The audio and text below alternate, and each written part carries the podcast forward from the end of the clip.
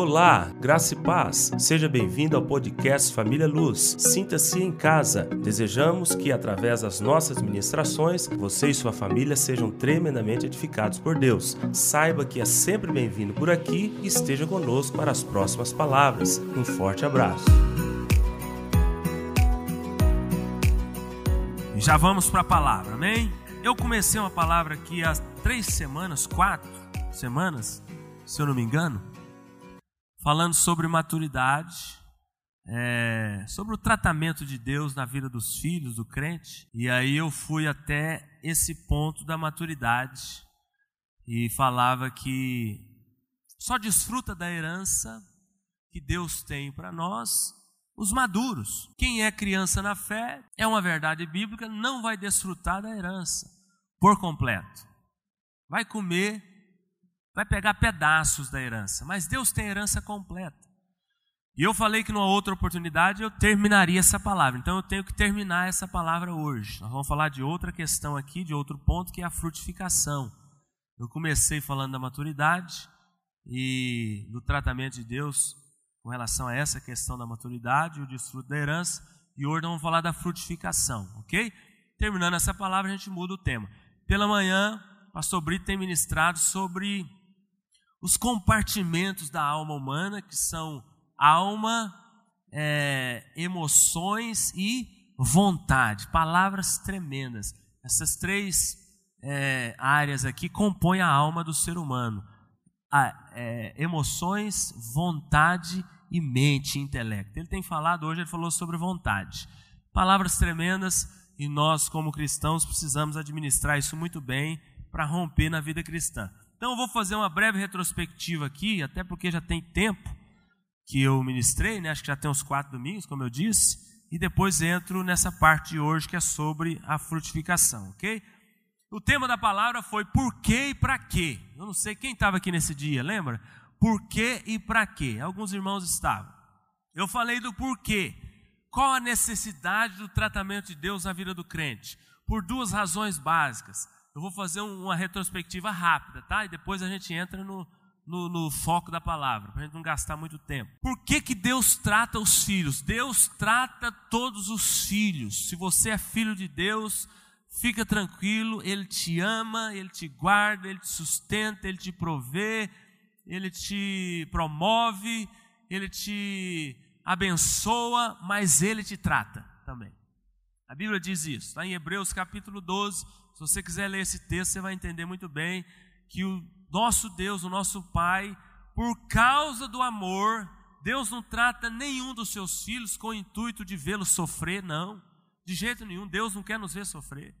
Deus não trata nenhum dos seus filhos com o intuito de, de privá-los de alguma bênção, de alguma dádiva, não. Deus não trata a gente por causa disso, Deus só trata por causa do amor dele por nós. Olha que tremendo. Todo pai, toda mãe só corrige os seus filhos porque ama. Amém? Nenhum pai, nenhuma mãe, terreno natural, não vai corrigir os filhos querendo vê-los sofrer, sendo cruéis com eles. Não, os pais corrigem os filhos porque ama. Deus também nos corrige porque nos ama. Glória a Deus por isso, porque se não fosse o tratamento de Deus, olha o que, é que acontece. Por que, que Deus nos trata? Então fiz essa pergunta por quê e depois eu vou falar do para quê, né? Por quê foi a parte 1 lá. Qual a necessidade? Por duas razões básicas. Deus precisa nos tratar porque a nossa tendência natural não é aproximar dele, mas afastar dele. Entenda isso de uma vez por todas para que o diabo não te pegue. A nossa tendência natural não é aproximar de Deus, irmãos. A nossa tendência natural é distanciar de Deus, é nos acomodar, é desandar, é descaminhar. Eu até dei o um exemplo, eu lembro disso, até usei a filhinha do Charles. Você não precisa ensinar criança nenhuma a mentir, a fazer é, travessuras, qualquer tipo de arte, a desobedecer os pais. Não precisa. É natural, ela vai fazer isso. Aí, por isso que o pai precisa entrar com o tratamento, com a disciplina, com a correção. Pastor, nós somos assim com Deus? A mesma coisa. Somos a mesma coisa. se nós não subjugarmos a natureza terrena pecaminosa, maligna, ela vai florescer e ela vai querer te dominar, ela vai querer me dominar. Em Cristo Jesus nós temos a oportunidade, por causa dele, por causa da obra da cruz, por causa da graça dele sobre nós, nós temos a oportunidade, que eu vejo muito mais como dádiva, presente, privilégio, bênção, do que oportunidade, né? De subjugar essa natureza pecaminosa que quer nos desencaminhar.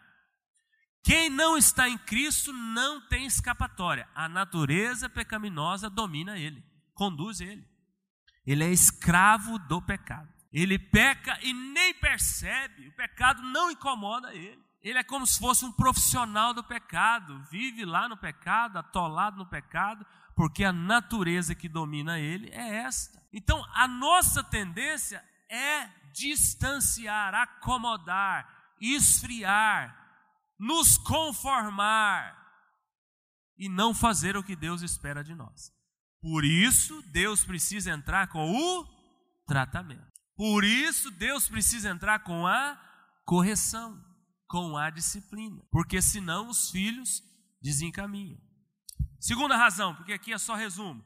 Porque o propósito de Deus principal, eu lembro que eu falei isso.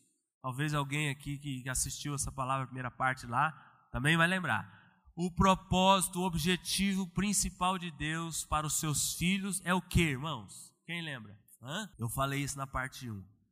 Nos fazer parecidos com Jesus. Você que está aqui me ouvindo, você que está em casa me ouvindo, me assistindo, é filho de Deus, se converteu um dia, fez aliança com Deus, entregou de fato e de verdade o coração a Deus, porque tem muita gente dentro da igreja que não é convertida, hein? Nunca se esqueça disso, não se engane. Tem muita gente que frequenta a igreja que não é convertido. Conhece a verdade, adora, canta, mas só tem capa de crente, só casca de crente. Isso acontece, isso é possível. Judas viveu com Jesus, Judas comeu na mesa com Jesus, Judas ouvia a verdade da parte de Jesus, Judas era tido por todos como discípulo de Jesus, todo mundo que olhava, viveu o tempo todo com ele, andou com ele, mas não era dos dele. Pelo contrário, era um traidor. Quem guiava ele era o diabo. Então veja bem, não é porque você frequenta a igreja que você é convertido, não. Não é porque você conhece a Bíblia que você é convertido. Essa questão de conversão ela é muito intrínseca, ela é interior, é coração. Só Deus e você sabe se você é convertido de verdade, sabia? Ninguém tem condições de saber. Deus e você sabe. Então, o objetivo principal dele é nos fazer parecidos com Jesus. Diga glória a Deus. Olha que bênção. Até o último dia da sua vida, Deus vai estar trabalhando para que você se pareça com Jesus. O diabo vai jogar na sua mente que isso é bobeira, impossível, isso é só para os pastores, para os líderes, para algumas pessoas, é, não, é, não existe isso. Não a Bíblia fala que isso é possível, é o propósito de Deus, é o objetivo principal de Deus, nos transformar, nos moldar, para que nós a cada dia nos pareçamos mais com o Filho unigênito e primogênito Jesus. Então esse desejo ele tem que estar no seu coração na sua mente, isso não pode sair da sua vida. Todos os dias eu oro, eu falei isso aqui lá na parte 1. Todos os dias eu oro, Senhor, me faça como Jesus hoje, mais parecido com Jesus hoje do que ontem. Todos os dias eu faço essa oração. Você também tem que fazer. Ele vai transformar você nos mínimos detalhes, sua forma de pensar, de agir, de falar, de se comportar, dentro de casa, no trabalho, aonde quer que seja, de modo que as pessoas vão olhar para você e você vai exalar o bom perfume de Cristo vão olhar para você e falar: aquele ali é um crente, ali é um homem de Deus, ali é uma mulher de Deus, ali é diferente. Ali não adianta fazer proposta de pecado, ali não vai aceitar essa proposta. Não, ali eu conheço. As pessoas lá fora têm que fazer essa leitura de nós. Quando que elas vão fazer essa leitura? À medida que nós formos parecendo com Jesus. Quem vai fazer essa obra maravilhosa em nós? O próprio Deus, o próprio Espírito Santo. Você só precisa desejar. Isso é um processo, é claro, leva tempo, mas você precisa desejar, orar, buscar, clamar: Senhor, me transforme, me molde, Me faça como Jesus. Eu quero ter a mente de Cristo. O apóstolo Paulo fala que nós temos a mente de Cristo. Romanos 8, 29. É, por quantos que de antemão conheceu, também os predestinou para serem conformes à imagem do seu filho Jesus. Então, se você é crente convertido de verdade e não está nesse processo, tem alguma coisa errada. Você tem que repensar sua conversão e sua vida cristã. Porque o normal é a cada dia se parecer mais com Ele. Então, por essas duas razões. Porque a nossa tendência é desandar, desencaminhar, distanciar, esfriar, andar fora dos trilhos. E também porque Ele quer nos fazer como Jesus. Então, essa foi a primeira parte da palavra. Agora vem o para quê. Eu falei do porquê Deus nos trata. Agora vem o para quê, que também duas razões. Eu falei da primeira lá. Primeira razão, Deus quer que a gente desfrute da herança por completo. Mas só que para você desfrutar da herança, você precisa de alcançar maturidade em Deus. Senão você vai só ficar pegando pedaços daquilo que ele tem para você. Eu lembro que eu falei lá, talvez você não esteja experimentando mais de Deus em uma área ou outra da sua vida, porque está faltando maturidade espiritual na sua vida. Isso pode ser uma causa, porque filho nenhum imaturo desfruta da herança toda do pai, não tem como, ele só vai desfrutar da herança do pai quando ele alcançar a idade correta. Aí sim o pai vai confiar as coisas nas mãos dele. O pai, a mãe, os pais precisam ver maturidade nos filhos. À medida que ele vai percebendo maturidade, o pai vai liberando mais responsabilidades e também privilégios. Deus faz assim conosco. Talvez em alguma área da sua vida você barrou Deus no tratamento que ele ia fazer, que ele precisava fazer. Pastor, mas é possível nós barrarmos Deus? Que jeito que a gente barra Deus? Não aceitando o tratamento. Deus não força.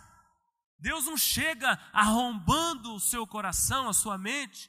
Não, hoje mesmo o pastor Brito leu aquele texto de Deuteronômio, tremendo, aonde Deus fala assim, ó, o bem, o caminho do bem e o caminho do mal existe os dois. Escolha o caminho do bem para que você desfrute de tudo aquilo que eu tenho para você, porque se você escolher o caminho do mal, você vai colher também pela sua escolha. Então Deus não arromba, Deus não chega é, rebentando e forçando, porque nós somos dotados de uma coisa que Ele mesmo nos deu, você sabe muito bem, chamada livre arbítrio. Então nós podemos barrar o tratamento de Deus. Talvez eu estou falando aqui pregando e você está lembrando de coisas aí, de circunstâncias que você já passou ou está passando, que você na hora entendeu, Deus está me tratando. Deus quer me mostrar alguma coisa. Deus quer fazer algo na minha vida. Você sentiu isso, mas você não se submeteu ao que ele quis fazer, ao que ele pediu para você, você não submeteu ao processo. Então, ou seja, você barrou o tratamento de Deus. Bom, se barrou o tratamento, não alcança a maturidade. Se não alcança a maturidade, não desfruta da herança. Deus tem muito mais do que você já tem vivido para você. Deus quer te abençoar muito mais do que já abençoou. Deus quer te prosperar muito mais do que já prosperou. Deus quer te surpreender muito mais do que já te surpreendeu. Deus quer entregar coisas nas suas mãos que você nem imagina. Porque o nosso Deus é um Deus bondoso, um Deus de misericórdia, um Deus gracioso, um Deus que já nos entregou tudo lá na cruz do Calvário. Mas às vezes ele fica segurando, porque se ele entregar, você desvia, você sai do caminho, você sai do foco, você vira as costas, você esquece, você acomoda. Então, por isso é necessária a maturidade espiritual, para que você desfrute da herança toda. Não se esqueça, Deus tem a herança toda para nós. Diga, eu tomo posse de toda a herança. Não fica usufruindo de um pedaço, não. Não fica achando que está bom um, um, um pedacinho do bolo, não. Deus quer te entregar o bolo todo por completo aquilo que nem olhos viram, nem ouvidos ouviram, nem jamais penetrou em coração humano. É o que Deus tem preparado para você, Lourdes, em todas as áreas. Em todas as áreas. Ele só quer uma coisa: maturidade. Aí eu lembro que eu falei, porque às vezes a gente fala essa palavra maturidade, talvez é, é, é um significado dela é muito amplo, né? principalmente nesse contexto espiritual. Toda vez que você vê a palavra maturidade ou esse ensino com relação à maturidade na Bíblia, lembra de duas palavras. Vai ficar mais fácil o entendimento: transformação e santificação. Ok? O que é uma pessoa madura em Deus? Uma pessoa transformada. Uma pessoa que você clara, vê claramente na vida dela que ela se submete ao processo de santificação. O que é uma pessoa madura? É uma pessoa que você vê claramente na vida dela o antes e o depois. As pessoas que a gente não consegue perceber o antes e o depois na vida dela são pessoas ainda imaturas. São crianças na fé. Paulo lidou com isso lá na igreja de Corinto, chamou a atenção do povo muito. Estava perdendo tanto de Deus por causa da imaturidade crianças na fé. Paulo falava para eles assim: Eu tenho que dar leitinho para vocês ainda, não posso dar um mocotó, uma comida pesada, mais sólida. Ou seja, o que, que Paulo estava querendo dizer? Eu não posso entregar o que Deus tem para vocês. Deus tem grandes coisas, Deus tem grandes projetos, Deus tem grandes propósitos, mas vocês não amadurecem. Então, maturidade em Deus é transformação, é santificação. Quanto mais transformados por Ele mesmo, mais maduros nós somos. E quando que esse processo vai acabar? Só no dia que nós morrermos. Até o último dia da sua vida, Deus estará trabalhando na sua vida, te transformando, te amadurecendo, te moldando, ok? Eu coloquei aqui, ó, é, como saber se estou maduro em Deus? rapidinho isso aqui para me passar para a parte da frutificação, que é o, a final da palavra. Cabeça, coração está mais ligado, preso nas coisas é, do alto do que nas coisas da terra. Esse é um ponto que tem que ser considerado. Não tem como a gente explanar sobre cada um aqui, eu vou passar rápido. Mas sua cabeça está mais lá ou sua cabeça está mais aqui? Você vai saber se você está mais para maturidade ou mais para imaturidade. As tempestades vêm, os ventos sopram, os rios transbordam e eles permanecem firmes, inabaláveis em Deus. Não sai do foco, não sai do caminho, são perseverantes. As tempestades, pelo contrário, levam eles para mais perto de Deus.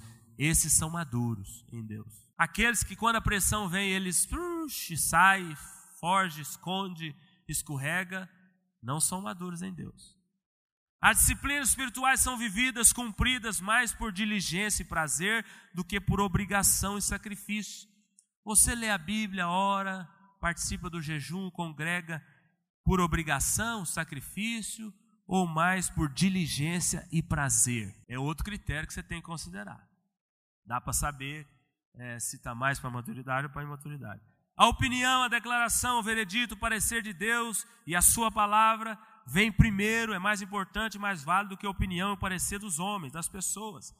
Tantas pessoas dentro da igreja que está pouco se lixando para o que Deus fala e está dando muitos ouvi muito ouvidos para o que as pessoas falam dele. Não, você tem que preocupar em primeira mão com o que Deus fala de você, fala para você, não com o que as pessoas falam. Mas tem gente dentro da igreja que preocupa mais com o que os outros falam dele do que o que Deus fala dele. Imaturo. Tem gente que dentro da igreja aqui fica sabendo pela rádio corredor que alguém falou um trenzinho dele.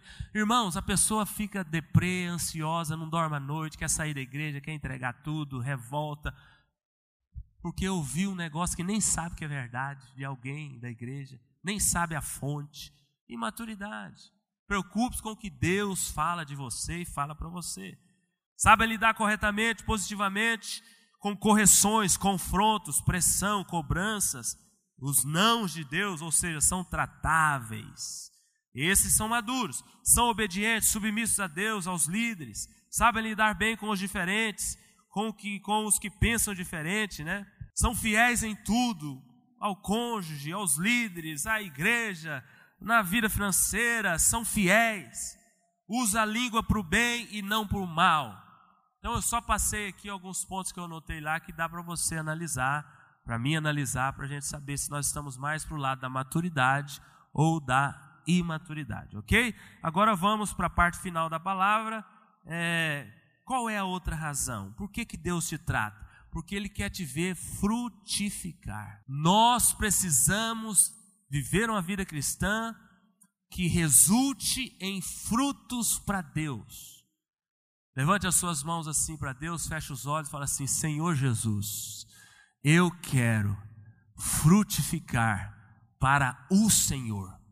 É o que Deus tem para nós. João capítulo 15, vamos ler esse texto, nós vamos fechar aqui com base nele. Quero destacar aqui quatro pontos aqui, depois de ler esse texto de João 15, do 1 ao 8 e depois o 16. Abra sua Bíblia, você que está aqui, você que está em casa. João capítulo 15, do 1 ao 8. Texto muito usado, muito conhecido, mas precisamos ler. E depois o verso 16.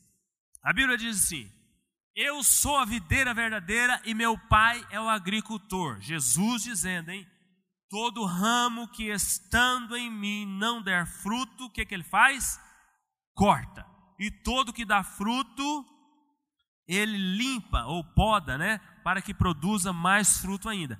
Vós já estáis limpos pela palavra que vos tenho falado. Permanecei em mim e eu permanecerei em vós. Como não pode o ramo produzir fruto de si mesmo, se não permanecer na videira, assim nem vós o podeis dar, se não permanecerdes em mim. Eu sou a videira, vós os ramos.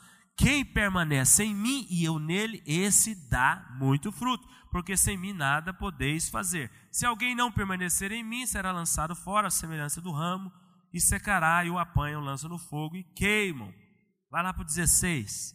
Não fostes vós que me escolhestes. Olha quem te escolheu. A mim. Pelo contrário, eu, Jesus falando, eu vos escolhi. Diga graças a Deus. O Senhor que te escolheu. Para que, que ele te escolheu?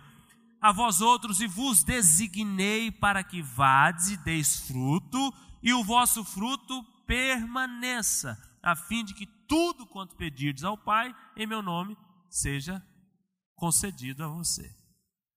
Tremendo esse texto, é um texto riquíssimo. Queria destacar é, algumas coisas aqui a respeito da frutificação, é, e Deus nos trata também por causa disso, porque precisamos frutificar para Ele. Deus deseja que frutifiquemos, Deus espera isso, que a minha vida, a sua vida, resulte em frutos para a glória dEle. Toda boa árvore, ela precisa produzir bons frutos. A árvore boa, nós éramos árvores bravas, diz a palavra. Antes de nos convertermos, antes de encontrarmos Jesus, éramos é, árvores bravas, ervas daninhas, depois que nos convertemos, nos tornamos árvores é, sadias, árvores abençoadas, árvores enxertadas na videira verdadeira que é Jesus, e por isso Ele espera de nós frutos. Então a primeira coisa que a gente percebe aqui nesse texto de João 15 é que não tem como ninguém frutificar para Deus se não tiver enxertado na videira. Quem é a videira? Jesus. Se não estiver ligado, se não estiver dependendo, se não estiver aliançado, se não estiver permanecendo, se não estiver em comunhão constante e ininterrupta com Ele, não tem como frutificar. Eu te pergunto: você está enxertado em Jesus? Você está enxertado na videira? Olha depois o significado dessa palavra enxertado, para você ver a profundidade dela, dele, desse significado. A Bíblia fala que somente quem está enxertado nele que vai frutificar. Esse enxerto, essa fala de comunhão, de dependência, de aliança, de permanecer. Só nesse texto de João 15 aqui, Jesus usa a palavra permanecer mais de dez vezes. Só nesse texto de João 15 aqui. E não vai até o final, não, só nesse início aqui. Mais de dez vezes. Isso é estar enxertado. Primeiro ponto é esse. Segundo, segundo ponto, se você está enxertado, ligado, a produção de frutos deve ser algo natural, automático nas nossas vidas, na vida do crente. Versículo 5 diz assim: ó, Eu sou a videira, só repetindo aqui, reforçando. Eu sou a videira, vós os ramos, quem permanece em mim e eu nele, esse dá muito fruto. Veja bem, Jesus dá uma sentença. Não tem como, se você está em mim, eu estou em você, você vai frutificar, você vai dar fruto. Vai ser algo natural, algo automático na sua vida. Por isso que todo crente que não dá frutos, ele também tem que parar e fazer uma reflexão, porque tem alguma coisa errada. O problema não está na árvore, a árvore é Jesus. O problema não está no tronco, o tronco é Jesus. O problema está nos ramos, que somos nós. Por que, que não está dando fruto? Por que, que não frutifica para Deus? Uai, vamos parar, vamos pensar, vamos perguntar para Ele mesmo. Ele vai mostrar para nós. Porque ele está falando aqui, ó, se estiver em mim, não tem como, vai dar fruto, vai frutificar. Terceiro ponto, só a árvore madura produz frutos. Tem como você plantar uma árvore aqui hoje e esperar uma semana, duas semanas, ela brota, ela germina, uma arvinha pequena, você vai tirar fruto dessa arvinha pequena? Não tem jeito. Tem que esperar ela crescer, ela vai. É, existe um processo, existe um tempo. Vai receber muita água, muito sol, muito tratamento, muito adubo. Vai chegar a fase adulta, vai vir as folhas, vai vir as flores, para depois, por último, vir o fruto. Então, só árvore madura que frutifica. Por isso que eu volto lá naquele, naquele ponto do início da palavra. Por isso é tão necessário nos amadurecermos em Deus. Porque quanto mais maduro, mais frutos. Quanto menos maduro espiritualmente, quanto menos maduro em Deus, menos fruto. Tem que nos, se submeter ao processo de amadurecimento, para que os frutos venham, os frutos apareçam. O que, que é esse processo de amadurecimento? Permanecer, avançar, ser transformado, aceitar, aceitar ser moldado, aceitar os processos de Deus. Uma vez nós pregamos uma palavra aqui muito interessante, muito forte, falando a respeito dos processos de Deus na vida do crente. Para que os propósitos se cumpram, é necessário se submeter aos processos. Foi uma palavra tremenda. Mas só dá fruto para Deus quem se submete aos processos de Deus. Como Deus tem tratado você nesses dias? O que, que você tem passado? O que, que Deus tem falado com você? O que, que Deus tem pedido para você? O que, que Deus tem cobrado de você? O, aonde Deus tem te levado? É, o que Deus tem permitido você passar? O que, que você tem é, ouvido lá dentro, lá no interior do seu coração, da parte de Deus? Tudo isso faz parte dos processos de Deus na minha vida, na sua vida para que possamos amadurecer e possamos frutificar. A Bíblia diz, tem um texto muito conhecido lá no Evangelho de João, que diz assim: ó, se o grão de trigo caindo na terra não morrer, o que, que acontece com ele? Fica ele só. Mas se ele morrer, o que, que acontece com ele? Ele produz muitos frutos. Quando a Bíblia diz, Jesus mesmo que diz isso, quando ele diz assim, ó, que o grão tem que morrer, o que, que ele está querendo dizer? trazendo para a nossa realidade, você e eu. Ele não quer matar a gente, nós não temos que morrer. O que, que ele quer falar? Você precisa aceitar os processos de Deus para que o fruto venha depois. Isso é que é morrer. É matar o ego, é renunciar, é colocar Deus no centro e nós sairmos do centro. Irmãos, nós somos muito egocêntricos. Às vezes a gente coloca Deus de lado e nós comandamos a nossa vida. Você sabe do que eu estou falando. Se nós não vigiarmos, não formos criteriosos, não formos diligentes, não formos é, muitas vezes duros com nós mesmos, nós colocamos nós no centro, e no centro e deixamos Deus de lado, tiramos Ele. Então, o grão de trigo morrer é isso, trazendo para o nosso contexto aqui de vida cristã, é nós aceitarmos os processos de Deus para que os frutos venham. Eu quero fechar aqui é, destacando duas questões desse versículo 2 aqui, vai lá comigo, que muita gente entende errado isso aqui, até ensina errado. Eu li muito sobre isso aqui, depois você pode até ler também. Olha o versículo 2, o que diz aí, nós vamos fechar aqui. Todo ramo que estando em mim, veja bem, Jesus está falando, todo ramo que estando em mim. Então aqui ele está falando para crentes, para cristãos, porque o ramo já está nele, ok? Já está enxertado nele. Não der fruto, o que, que ele faz? Ele o corta. Você sabia que tem gente que prega errado esse cortar aqui fala que a pessoa vai perder a salvação? A pessoa vai ser lançada no inferno? Isso não existe, não é esse sentido dessa palavra aqui, não. Essa palavra cortar aqui no grego é, é, ela é, você pronuncia ela assim, ó, airo ou airó. Depois pesquisa para você ver, airo ou airó. É esse verbo cortar aqui no grego. Sabe o que, que significa? Sabe qual é o principal significado desse verbo? O primeiro significado desse verbo? Não é cortar, não é remover, é suspender, é levantar. Então, na verdade, o que, que Jesus está falando aqui? Todo ramo que estando em mim não der fruto, ele suspende, ele levanta, para que comece a dar fruto.